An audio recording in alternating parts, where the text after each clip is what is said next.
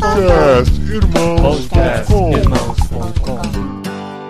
Olá, pessoas! Podcastirmãos.com literário de número 7 entrando no ar. Eu sou o Paulinho, estou aqui com o Thiago Ibrahim, que jura que tem um podcast, mas o médico mandou não contrariar. Ai, judiação. Ele tem sim. Obrigado, Paulinho. Eu sou o Thiago, tô aqui com a Adri De Gaspari, que é uma discípula radical. sensacional, sensacional. Thiago Tiagando. Thiago, muito bom, muito bom. E eu sou a Adriana e eu estou aqui com a Carla, que na verdade não é Carla, é Carla. Porque ela é carioca também agora, né? Carla. E eu sou a Carla, estou aqui com o Paulinho, meu ídolo, que estou tendo o privilégio de estar aqui hoje com a sua companhia. olha Olha só, aí, obrigado, cara. Eu falei pra ela, ó, fala bem de mim, porque minha linguagem de amor é palavras de E afirmação. senão não entra no programa. É, exatamente. Como ela tá estreando hoje. Então a Carla Machado tá estreando aqui com a gente hoje, ouvinte antiga do podcast, que a gente descobriu que ama o livro sobre o qual vamos gravar hoje. Sim, olha só que coisa interessante. Quando eu tava lendo o livro, eu postei no Instagram e ela falou que foi um livro que marcou demais a vida dela. E quando eu postei no irmãos.com que o próximo livro seria o Discípulo Radical, o Thiago escreveu: Eu amo esse livro. Então, Ah. pessoas, interajam em nossas redes sociais que vocês podem É. ser chamados pra gravar um podcast irmãos.com também. Ouça bem, pode, não é certeza. Exatamente. A gente grava geralmente com o pessoal do Clube Ictus, que tem o Tan e a Carol. O Tan está de férias e a Carol, por volta da gravação desse livro, está pra nascer o baby dela. Se já não nasceu quando você está ouvindo, Sim, provavelmente já nasceu enquanto o você está ouvindo esse Benjamin. programa. Ah, o sim, Benjamin. E nós temos esse time diferente aqui, mas muito especial para falar sobre o discípulo radical, livrinho, livraço de John Stott. Sim, um livro muito bom que daqui a pouco a gente vai falar. Antes eu quero falar que nós estamos entre quatro podcasters aqui, né? Eu e o Exato. Paulinho de Irmãos.com, o Thiago Ibrahim do No Barquinho, que ainda existe, amor. Existe, existe, Caso você existe sim. Fale o contrário. Existe, E a Thiago, Carla existe. também tem um podcast, o Maternicast, né, Carla? Isso, Maternicast. É um podcast que fala bastante de criança, maternidade, é bem legal. Ouça aí depois. E tem no YouTube também, Carla, no YouTube. Como que chama no YouTube o Uhum. seu canal? Maternalidade TV. Uau! Afinal, ela tem três filhos e ela tem que administrar isso, mais a casa, mais o trabalho, mais o marido. Mas o marido é o mais difícil de administrar, fala aí, não é? Concordo. Não, tá, ele vai ouvir isso, eu tenho que dar uma moral pra ele. Tá Ele tá lá certo. Não, ele é, ele é muito bonzinho. É, mas- o meu, o meu é bonzinho, mas dá mais trabalho do que as duas crianças, do que os meus quatro empregos e do que a casa. Ah, é. é o pai do Chris, tem muitos empregos. Vamos lá então falar sobre o discípulo radical de John Stott, editora Ultimato, tudo junto aqui nesse podcast irmãos.com literário.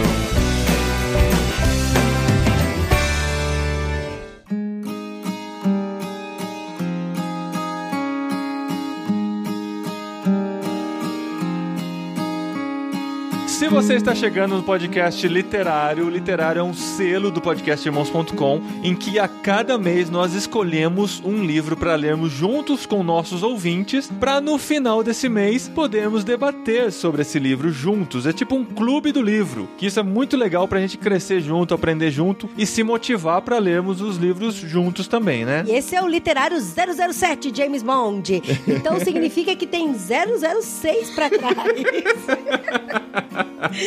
Ai, amor, não é assim. Exatamente, é isso mesmo. Tem 006 podcasts literários que já literários foram pra trás. gravados. Porque afinal das contas a gente gosta muito de ler. Inclusive a gente fez um videozinho com cinco dicas aí pra você gostar de ler também. Pra você desenvolver o hábito da leitura, tá o link aqui no post. Ajude a compartilhar nosso canal no YouTube aí, a gente virando youtubers, blogueirinhos. E aí você acompanha as literaturas com a gente, depois que você desenvolveu o hábito da leitura, e pode discutir o livro com a gente aí, ouvindo os podcasts literários. Isso mesmo. E a gente vai falar hoje desse clássico, já clássico, não o mais clássico, mas clássico do John Stott, O Discípulo Radical. E é muito legal a gente falar sobre ele, principalmente pelo momento em que foi escrito, né? O John Stott, ele foi um grande servo de Deus até quando ele morreu, em 2011. A gente fez uma homenagem especial para ele no podcast podcastirmãos.com, que a gente contou a biografia dele, falou das obras que ele tinha escrito, que já tinham sido publicadas até então. Então foi um cara muito especial. E esse livro é mais especial ainda porque foi o último livro que ele escreveu, inclusive ele se despede nesse livro. Isso é um, Ah, é muito legal, muito um bonitinho. momento muito arrepiante desse livro no final que ele fala que ele deixa a caneta pela última vez e, e realmente era uma caneta porque ele escrevia à mão os livros Aham, dele, né? aham, É muito bonitinho. Você deu spoiler já. É. Deu Deu spoiler,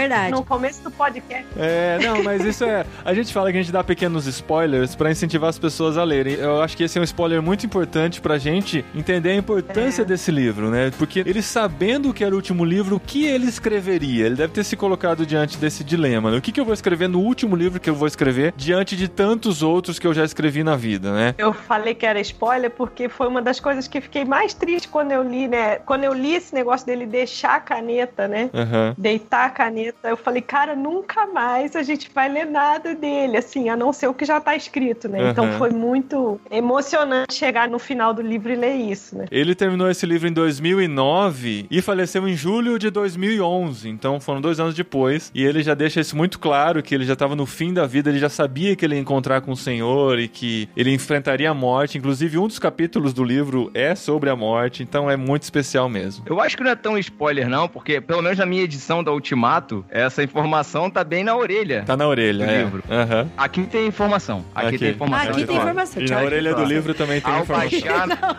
ao baixar minha caneta pela última vez, literalmente, confesso não usar computador, aventuro-me a enviar essa mensagem de despedida aos meus leitores. Exato. É muito legal, gente, é muito legal. Então, eu queria até começar falando aqui no programa como que surgiu a minha história com esse livro, né, O Discípulo Radical. Que a gente, eu e o Paulinho, por bastante tempo, assim, a gente tem incentivado e impulsionado muitos jovens pra missão de Deus. E a gente tem, assim, se envolvido mais ainda com jovens líderes, né, que as pessoas, além de estarem na missão de Deus, estarem fazendo diferença, tanto na igreja, quanto nas suas organizações, no trabalho, mas são pessoas que estão com uma característica de liderança, né? Então a gente discipula jovens, a gente caminha junto. E aí, eu conversando com algumas pessoas, assim, que eu admiro bastante, que pessoas que leem bastante, eu perguntei qual seria um bom livro, né, pra eu discipular e caminhar com jovens líderes. E uma das pessoas que foi até o Guilherme Amarino do Projeto Sola, ele falou pra mim assim: olha, Adri, eu usei bastante o Discípulo Radical, uso até hoje, li mais de quatro vezes o livro do John Stott. E aí eu fui conversar com o pastor e eu perguntei, falei assim: será que vale a pena eu comprar e ir atrás, né, pra discipular a molecada e tal? Aí ele falou assim pra mim: olha, se o Stott estiver fazendo coxinha, eu compro e como, porque é dificilmente ele fazer alguma coisa ruim. Aham. Eu não conheço, eu desconheço algo ruim que o Stott Cara, tenha exatamente isso. feito. Daí eu falei, caramba, então vamos ir atrás do discípulo radical. A Foi gente tem um legal. pastor amigo nosso, o Zé Machado, que ele foi discípulo do John Stott, um cara que andou junto, assim, que esteve vários e vários anos ao lado, aos pés do John Stott, ele conta que o cara era um cara inacreditavelmente cristão, assim. Então, o que a gente lê sobre ele são coisas que ele realmente vivia. E você imaginar ele aos 89 anos escrevendo com essa lucidez um tratado sobre a vida de um discípulo, né? Sobre o que o, discípulo precisa valorizar na sua vida, precisa buscar para ser um discípulo radical, a gente tem que respeitar porque é algo realmente que vai fazer a diferença na sua vida. O livro, ele é um livro curto, ele é pequenininho, dá pra ler em dois dias, né? Ah, eu li E- rapidão. E, de repente dá pra ler em uma sentada mesmo. E assim, é um tipo de livro que é bom você comprar e ter. Por mais que você leia rápido, mas são coisas que você vira e volta precisa constar na sua Você vida. precisa revisitar. Você precisa revisitar e Exato. ver o tempo todo. É tipo Por- Star Wars. Ah, Star Wars tem que maratonar pelo menos uma vez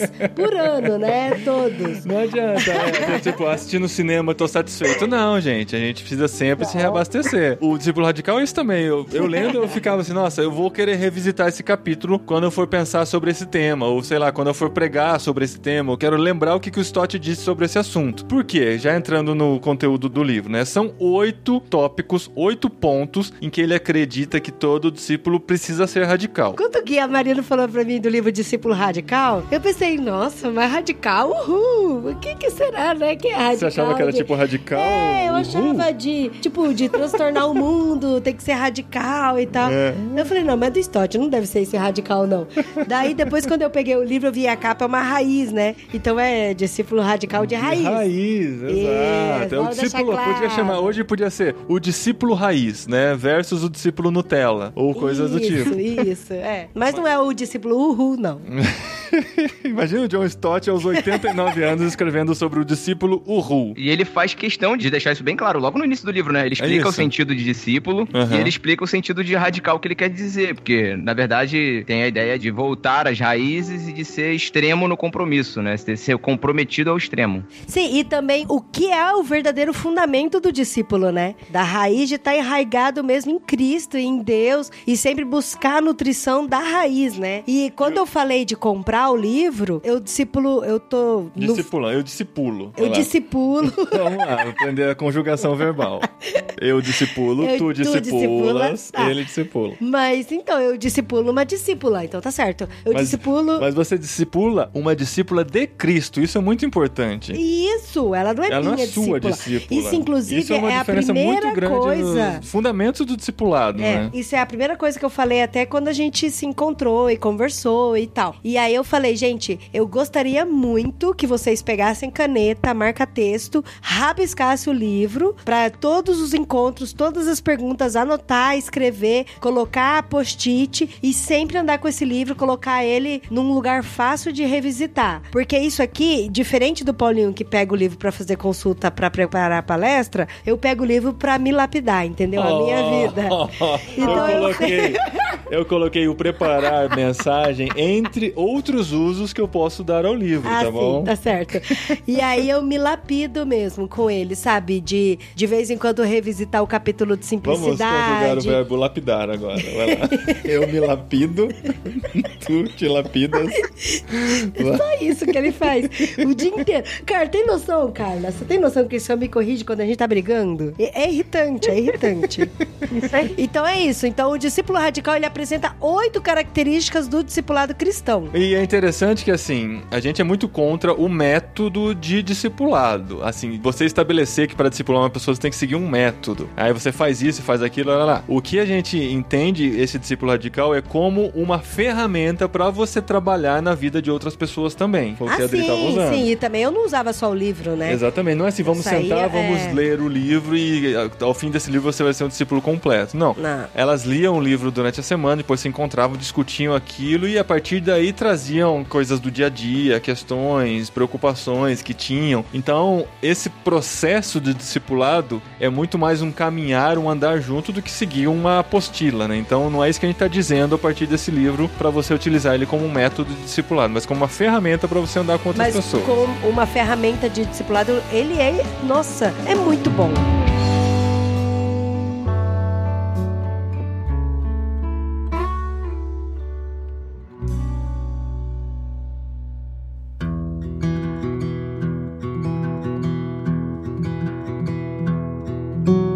Queria dar uma, uma pincelada nessa questão do radical aí, porque imediatamente quando eu comprei o livro e comecei a ler os primeiros capítulos, o primeiro capítulo, né, eu lembrei de um outro livro da Ultimato, que é da Braulia, da Braulia Ribeiro, que chama Chamado Radical. Aham. Aham. E logo na introdução ela fala isso, né? Que a gente tá naquela cultura agora do mimimi, de ser tudo politicamente correto e tal. E essa palavra radical, mesmo que nesse sentido de raiz, mas a palavra radical ela traz um peso muito grande na palavra, porque assusta as pessoas, porque não, a gente tem que ser politicamente correto, tem que ser polido. E aí ela fala logo no começo do livro que essa questão de ser equilibrado é um conceito grego, não necessariamente cristão. E aí ela fala que Jesus ele era mesmo radical. O objetivo dele não era bem-estar ou felicidade, era obedecer a Deus. Uhum. O principal propósito dele era obedecer a Deus. E a Bíblia fala que o morno, né, vai ser vomitado. Então a gente tem que ser ou frio ou quente. Então essa questão do radical pode ser mal visto, fica essa coisa mesmo do uhul, tal, né? Vamos lá, vamos fazer. Ih, vamos Mas radicalizar. você vê que esse radical, logo no primeiro capítulo, né, a primeira característica é justamente isso, essa contracultura, né? Uhum. Você tá no mundo, mas você não é do mundo. O problema é que a gente, hoje você vê os cristãos estão se isolando do mundo, né, para viver o radicalismo deles solitariamente ali na bolha. E a gente tá no mundo, mas a gente está com as raízes fincadas mesmo na pessoa de Cristo. É, a Carla começou aí pelo primeiro ponto, que é o primeiro capítulo, né, que fala sobre inconformismo ou a contracultura, defendida pelo Stott em muitos outros livros também. Eu achei ele muito básico e muito primordial para começar por ele, porque é a partir dessa base que se desenvolve todos os outros argumentos que ele traz em todo o restante do livro, né? Eu acho muito legal quando ele coloca que nós não devemos preservar a nossa santidade fugindo do mundo, nem sacrificá-la nos conformando a ele. Então, assim, a gente vive uma santidade, a gente acha que essa santidade é estar totalmente isolado do mundo. Tanto que faz um, um contrapeso aí, né? Não é para você escapar, não é para você fugir, não é para se isolar, mas também não é para se conformar no sentido de forma mesmo que as pessoas estão fazendo no mundo, né? Eu não gosto muito de usar o termo mundo, porque parece que eu sou ET, né? Uhum. Mas, mas é muito isso mesmo. E eu achei interessante que eu li esse livro o ano passado, foi bem antes, bem quando tava no começo dos candidatos e tal, sobre várias discussões mesmo políticas e tal. E eu fiquei pensando, falei, caramba, parece que esse livro foi escrito agora, né, para esse tempo de hoje. Por isso que eu pensei que o livro é muito atemporal nesse sentido, né? De você não escapar, não fugir, não ir pro monte se isolar e viver isolado, mas também não se conformar com o que as pessoas estão fazendo de errado, né? E é interessante que é o inconformismo, né, o não se conformar, a gente às vezes confunde, né? Eu acho que assim, inconformismo, não, ah, eu sou um inconformado. Aí fala assim, caramba, esse mundo, hein? Poxa, esse mundo não tá fácil. Esse que é um inconformado, mas na verdade, na verdade não é isso que é um o reclamão, né? O... o reclamão. É, não é, não é, não é isso que o, o inconformado é. Ele começa dentro de você. O não se conformar é dentro de você. É olhar para você mesmo e dizer assim: peraí, eu não. Eu tô me conformando, eu estou tomando a forma do mundo. Aí é a questão de você ter uma, um espírito muito líquido, a ponto de que quando você é colocado dentro de uma forma, você toma a forma daquele recipiente que você foi colocado. E o que, na verdade, o Stott está pedindo é que você tenha uma solidez, uma fé sólida, um espírito sólido, a ponto de quando você for colocado dentro de uma forma ou dentro de um recipiente, você não pegue aquela forma, você não se amolde aquilo. Tem um parágrafo bem legal que ele fala isso. O convite para desenvolver uma contracultura cristã é para você se engajar sem se comprometer, né? Você tá no mundo, mas você não é do mundo. Nesse caso do inconformismo, a gente tem dois problemas. A gente tem o extremo do cara que quer viver o cristianismo como monge, aquele cristianismo de, de se afastar de todo mundo e ir pro monte, e o cara que aderiu de uma vez por todas ao pluralismo do nosso tempo. Ele acha que tá tudo certo, tudo bem, que tá ok, não, Jesus aceita todo mundo, todo mundo no final vai ser salvo, vai pro céu, quando na verdade também não é assim. A gente também não pode ceder ao pluralismo, a gente tem que manter a raiz da nossa fé, aqueles valores que são fundamentais para a fé que a gente professa. Claro que abraçando as pessoas, trazendo as pessoas para perto, mas mostrando o que é verdade sim, e não aderindo sim. ao pluralismo ao ponto de você abrir mão de valores que são fundamentais para nossa fé. E eu acho interessante desse ser a primeira característica do discípulo radical, porque daí ele parte desse ponto, sabe? Ó, você tem que conviver com as pessoas, você não tem que fugir, não tem que escapar, mas você tem que manter a sua raiz e não tomar forma. Então esse é o primeiro ponto. E aí vamos pro segundo. Eu acho isso muito legal. Dele ter escolhido esse primeiro ponto, entendeu? Uhum. Por onde começa tudo, né? Então, e é interessante que daí agora ele vai discorrer, né, das oito características que um discípulo radical tem que ter. A primeira característica é o inconformismo, e aí logo em seguida ele vai falar de semelhança com Cristo, daí tem maturidade, cuidado com a criação, simplicidade, equilíbrio, dependência e morte. Olha que tem só última. Não tem como a gente falar que um desses não é tão importante assim, porque do jeito que ele defende, você fala, meu, não tem como viver sem isso. Você não pode viver sem a simplicidade, você não pode viver sem o equilíbrio, sem a dependência e você tem que saber encarar a morte. E é assim que o livro termina. O último capítulo é sobre morte. É sobre a ele, morte. às uhum. vésperas de sua morte, dizendo como ele encontraria o Senhor ou como ele encarava essa passagem que ele estava tendo aqui na Terra, né? A forma com que o raciocínio dele todo é construído nesse livro é de entender que realmente foi o último legado que ele deixou pra gente e a partir daí a gente consegue entender muito, muito mesmo da cabeça desse grande John Stott. E falando em cabeça, é importante falar que ele não tirou esses tópicos todos da cabeça dele. Esse livro é extremamente permeado por Bíblia, né? Ele Exato. traz bases bíblicas para tudo o que ele diz. Sim, o E aí o que todo. fica é que o cara tá para morrer, ele tá morrendo, é a última vez que ele vai escrever. E Também tá não é assim, né, cara? De... Também ele não tá quase soltando a caneta da mão, né? Não, não, não. Gente, ele demorou não. dois anos pra morrer. ele, tá, ele tava morrendo também não, né?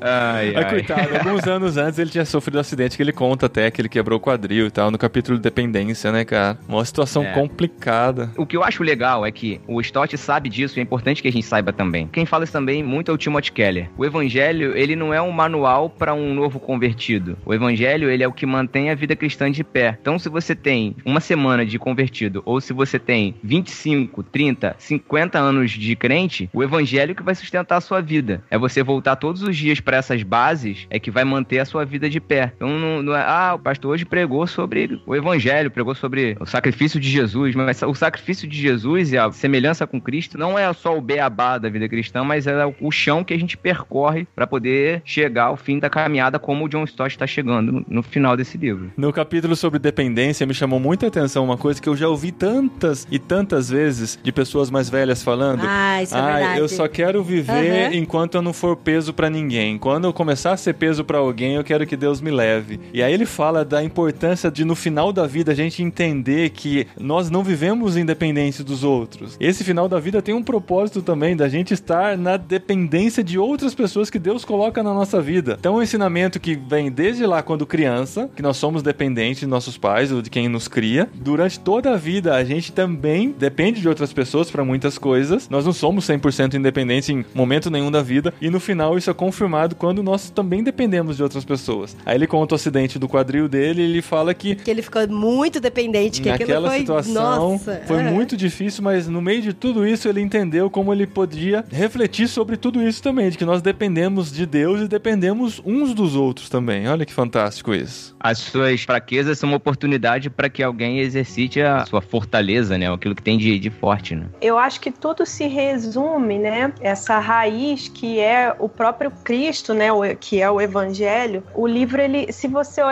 todas elas são tão intrinsecamente ligadas essas características que são mesmo como uma raiz, né? Porque se você é semelhante a Cristo, você vai cuidar da criação dele. Você Uhum. vai viver com uma simplicidade, porque a gente sabe que cuidar da criação não é só reciclar o lixo e economizar água, né? Uhum. A gente sabe que tem uma série de outras coisas que tem a ver com uma vida de simplicidade, uma vida de equilíbrio, uma vida de dependência de Deus na nossa vida, né? Essa vida de dependência de viver só o agora. Eu tava conversando com a Adri hoje sobre isso. A gente só tem o agora, né? Esse instante, nesse segundo. Então você entender que você é dependente, que sem Deus você não é capaz de nada e desenvolver a sua humildade, a sua semelhança com Jesus, se esvaziar de si mesmo. Uma das coisas que ele fala logo no começo lá, né, do narcisismo, do eu, é tomar a cruz, negar. o- Primeiro você tem que negar o teu eu, né? Porque se você não nega, você não tem como carregar a cruz, não cabe as duas pessoas ali. Então,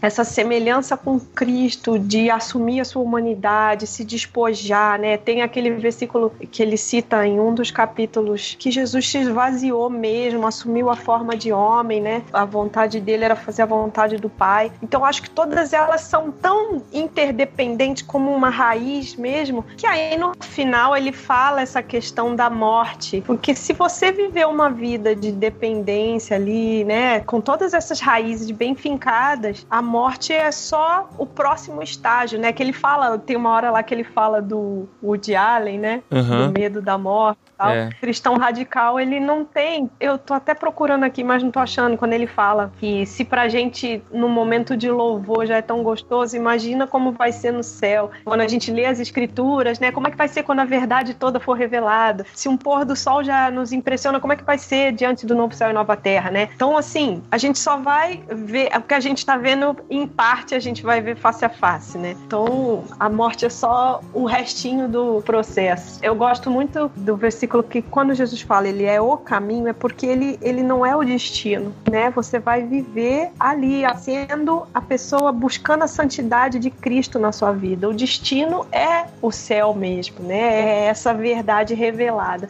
Mas Jesus é o caminho, é, é, o, é, o, é a raiz aí, é o que a gente tem que buscar todos os dias.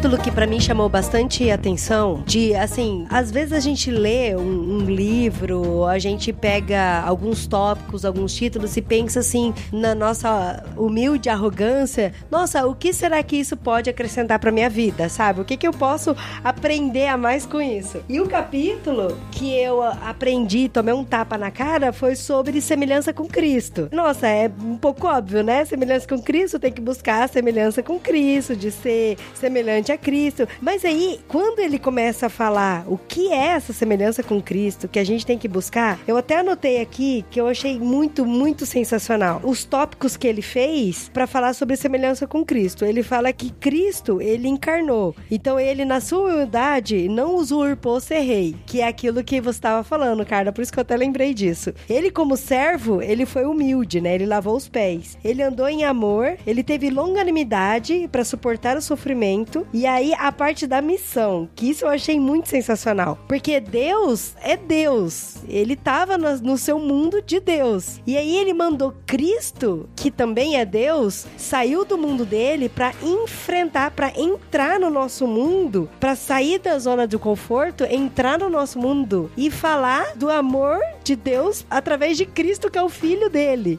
E aí, para mim, isso ficou tão louco, porque eu falei, cara, deu um nó no cérebro tão grande, porque eu li várias vezes isso, sabe? Até escrevi aqui, anotei aqui, ó. Enviei Cristo ao mundo. Isto é, como Cristo teve de entrar no nosso mundo, nós também devemos entrar no mundo das outras pessoas. Então, não é só a gente ser um discípulo para ser condecorado, para ter uma medalha, alguma coisa assim. Nossa, olha só, eu sou um discípulo radical. Mas é de você exercer mesmo, né? Esse discipulado raiz e você entrar no mundo das pessoas. No tópico de simplicidade, ele até fala sobre o Pacto de Lausanne, sobre você se preocupar com questões políticas, com questões ambientais, com pobreza. Então é interessante isso, de você viver uma vida simples e também pensar nas pessoas, né? E assim como Cristo saiu do mundo dele e entrou no nosso mundo, da gente também sair do nosso mundo, da nossa zona de conforto e entrar no mundo das pessoas. Isso eu achei sensacional. E agora falando assim da nossa realidade, né, como mães, e até um livro da Ultimato também, do Amorese, chama Fábrica de Missionários, ele fala isso. Tá sendo paga? A gente... Tá sendo paga, cara?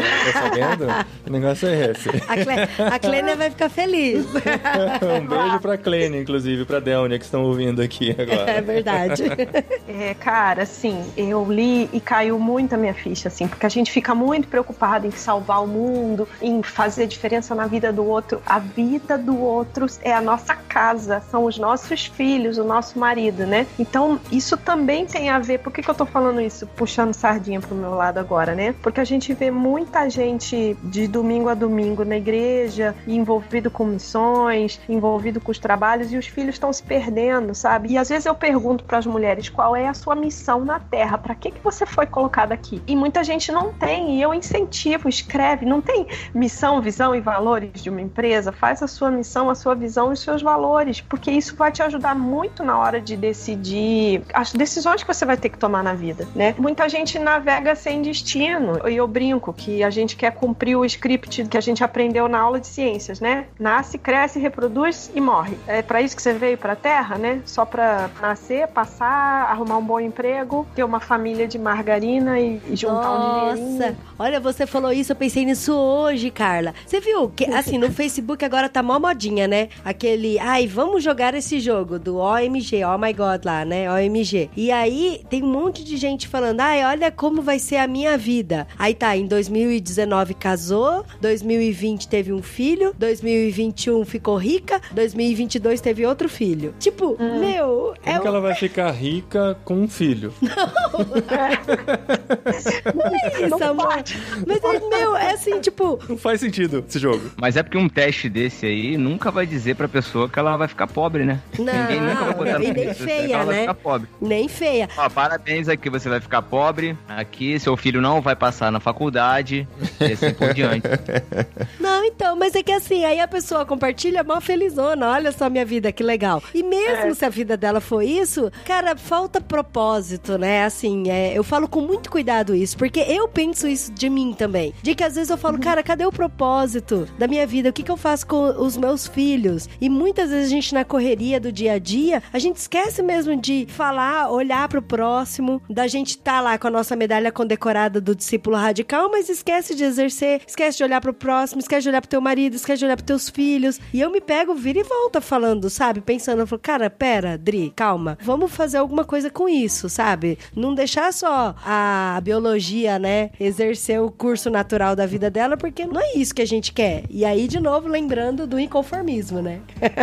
Então, gente, esse é o livro desse mês. Se você leu com a gente, com certeza aproveitou mais desse conteúdo. Se você não leu, espero que você tenha ficado com vontade. Mas eu não vou me segurar aqui, eu vou ter que ler um pedaço aqui do pós-escrito aqui, o Adeus do John Stott. Não vou ler Isso. tudo pra ficar surpresa pra você. É verdade. Porque o que ele faz aqui nesse pós-escrito, que é a última coisa que ele escreveu na vida, pelo menos publicado num livro, não sei se ele escreveu mais algum texto que foi parar na internet, ele defende aqui o seu amor pelos livros, que é o que a gente faz aqui no literário. Oh. Então, John Stott, junto com a gente aqui, vai falar.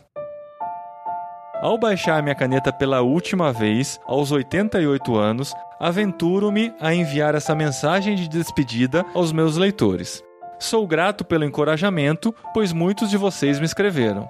É claro que ao olhar para frente, nenhum de nós sabe qual será o futuro das impressões e publicações. Porém, estou confiante de que o futuro dos livros está assegurado e de que, apesar de serem complementados, eles nunca serão totalmente substituídos. Pois há algo singular a respeito deles. Nossos livros favoritos se tornam preciosos para nós e até desenvolvemos com ele um relacionamento quase intenso e afetuoso. Não é estranho o fato de manusearmos, riscarmos e até cheirarmos os livros como símbolo de nossa estima e afeição? Não me refiro apenas ao sentimento de um autor pelo que escreveu, mas também a todos os leitores e suas bibliotecas. Assim, deixe-me encorajá-lo a continuar lendo e a incentivar seus parentes e amigos a fazer o mesmo, pois este é um meio de graça muito negligenciado. Aê, bonitinho, grande Stott. Grande Stott finaliza aqui junto com a gente, declarando seu amor pelos livros, do jeito que nós amamos também. A gente agradece muito a Deus pela vida desse grande homem, grande Sim, servo de Deus, que sim. demonstrou na sua vida o que é ser um discípulo radical. Foi conselheiro de rainha da Inglaterra, acho que da única rainha que viveu nesses últimos 120 anos, né, Ai, que Elizabeth? dó. Elizabeth II. Então esteve entre os grandes, mas nunca se encheu por causa disso e nunca deixou de amar a Deus acima de tudo, as coisas que Deus deixou escritas na Bíblia e os livros, o seu amor pelos livros que a gente compactua com ele e compartilha com vocês aqui no nosso literário. Gente, fica a dica, viu? O discípulo radical da editora Ultimato, compra aí, compra aí, compra aí, deixa de cabeceira e vai sempre revisitar. Compra pelo link aqui de irmãos.com na Amazon, que a gente ganha comissão também, tá bom? Ou compra diretamente no site da Ultimato, que tiver mais barato, que tiver com frete mais em conta pra você aí. Uma parte da comissão vai pra Carla. Com certeza. Não, ela já recebe o fixo dela pra divulgar o Ultimato, só pode. E pra finalizar aqui, então, precisamos definir qual será o livro do próximo literário e a gente recebeu aqui nesse mês no Clube Ictus e pra minha surpresa, ele foi citado dentro de O Discípulo Radical do Stott. Um grande livro, um clássico também que há muito tempo eu quero ler, considerado a mais importante obra de literatura cristã depois da Bíblia. Sempre tem um que é depois da Bíblia, Nossa, né? mas sempre é um É o, mais o mais vendido depois da Bíblia, É. o mais clássico depois da Bíblia, mas é Imitação de Cristo de Tomás de Kempis, escrito lá no século XV. A gente vai visitar essa antiguidade aqui nesse próximo mês do literário. A gente Esse, eu, vai ler esse eu não juntos. li ainda, Brasil. Será que Não, eu acabou de chegar, ler? acabou de chegar. Você vai ter que ler, né, Adri? A gente fica só fazendo programas com livros que você já leu. é verdade. Então fica aí o desafio Mas de o você adquirir. radical foi você que escolheu. É. Eu tenho aqui, mas não li ainda não. Vamos ver se eu entro Olha nessa aí, ó. Tá mais fácil pra você aí agora que tem essa meta. No próximo literário, Imitação de Cristo, de Tomás de Kempis. Esse padre alemão que viveu de 1380 a 1471. Thomas Hammerken de Kempen. Então até daqui próximo mês. Obrigado, Carla. Obrigado, Thiago. Valeu. E a gente se vê no próximo literário de irmãos.com. Lê com a gente que vale a pena.